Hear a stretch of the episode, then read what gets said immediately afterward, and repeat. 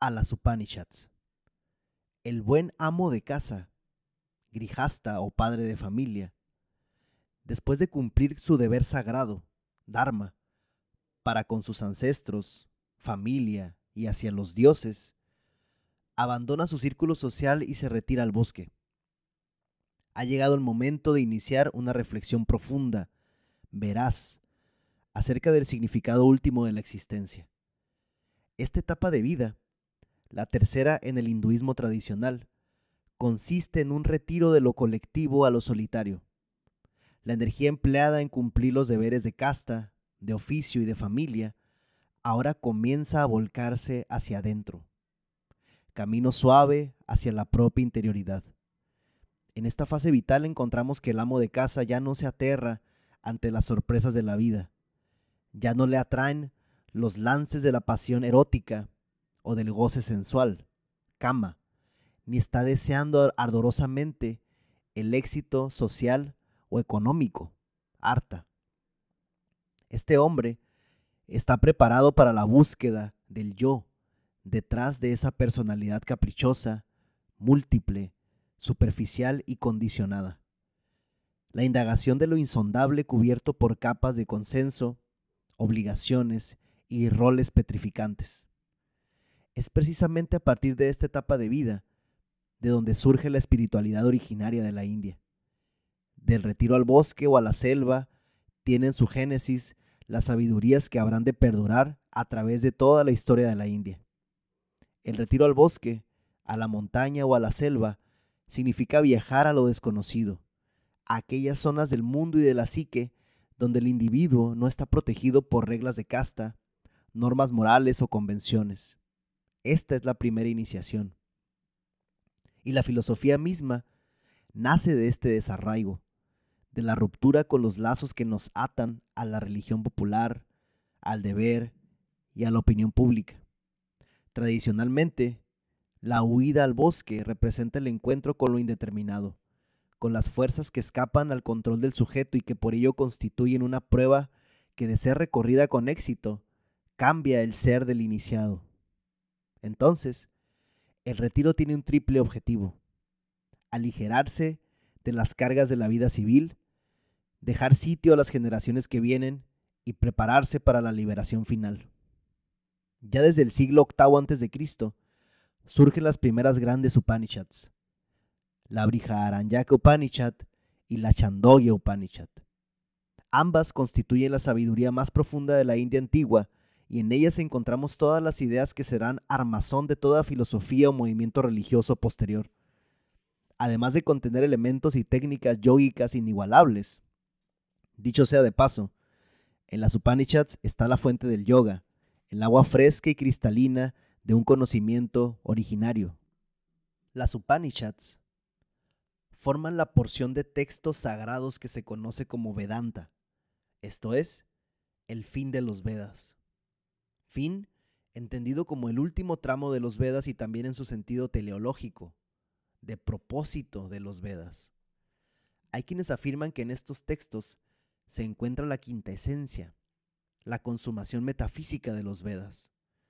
Es importante señalar que las Upanishads no son textos puramente filosóficos, sino que además contienen instrucciones acerca de cuestiones religiosas, rituales, cosmológicas y fisiológicas. La palabra Upanishad significa sentarse cerca con devoción, o de manera extendida, enseñanzas recibidas sentado junto al maestro. Estos significados primarios expresan la idea de una enseñanza secreta, privada, una doctrina que de tan importante solo puede ser transmitida en voz baja, del maestro al discípulo ahora preparado para tal mensaje. El mensaje principal de las Upanishads se puede sintetizar en dos preguntas. Uno, ¿de qué fuente proceden las fuerzas y órganos de mi vida? Dos, ¿cuál es la esencia única que se ha diversificado? Es decir, las preguntas de los filósofos upanishádicos son, ¿cuál es la fuente y origen de la realidad? ¿Cómo aparece la realidad? De las cuales se desprende otra de carácter práctico. ¿Qué relación tengo yo con esa fuente que hace aparecer la realidad en su inmensa variedad de formas, movimientos, sentimientos y matices? A esta fuerza originaria los sabios de las Upanishads le nombraron Brahman, aquello de lo que en verdad proceden todos los seres, aquello por lo cual una vez nacidos viven, aquello en lo que penetran al marcharse, aquello que ansía conocimiento. Eso es Brahman, dice la Taitirillo Upanishad. Todo es divino porque todo se hace a sí mismo. Y la innovación tremenda de estos pensadores es que identificaron la fuerza origen con la esencia del ser humano, Atman. Atman a veces es descrito como una música cósmica, otras como una simiente en la caverna del corazón o como un piloto interno, y aún otras como una araña que teje su propia realidad, nuestra realidad, quien mora en todas las cosas y sin embargo es distinto de todas ellas, a quien ninguna de ellas conoce, cuyo cuerpo lo constituyen todas, quien las controla todas desde dentro. Él es tu yo, el rector interno, inmortal, dice la Brija Aranyaka Upanishad. La palabra Atman está relacionada con la respiración, el viento o el aliento. La realidad más íntima es aire, soplo fecundante. Hay que anotar la analogía entre este concepto y los griegos psique y neuma. Psique originalmente significó soplo de aire, después aliento, posteriormente principio vital del hombre y por último alma. Véase la intensa relación entre Atman, Neuma y Psique en el fragmento de Anaxímenes, que dice, del mismo modo que nuestra alma, que es de aire, nos rige, así también envuelve a todo el cosmos aire y aliento. Además, no hay que perder de vista que Anaxímenes también establece identidad entre el principio individual y un principio cósmico, coincidiendo plenamente con la ecuación Brahman-Atman y con la clásica fórmula de la Chandogya Upanishad, que dice, en verdad, en realidad, querido mío, tú no percibes al ser aquí, pero en realidad, en verdad, el ser está aquí eso que es la esencia sutilísima.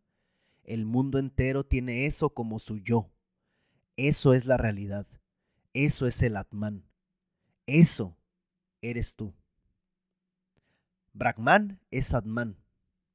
Yo soy Brahman. Aham Brahma Asmi. Y este Atman es Brahman. Son fórmulas, Mahavakyas, en las que se condensa el conocimiento upanishádico. Las metáforas que usó la tradición para imaginar la ecuación Atman-Brahman son variadas.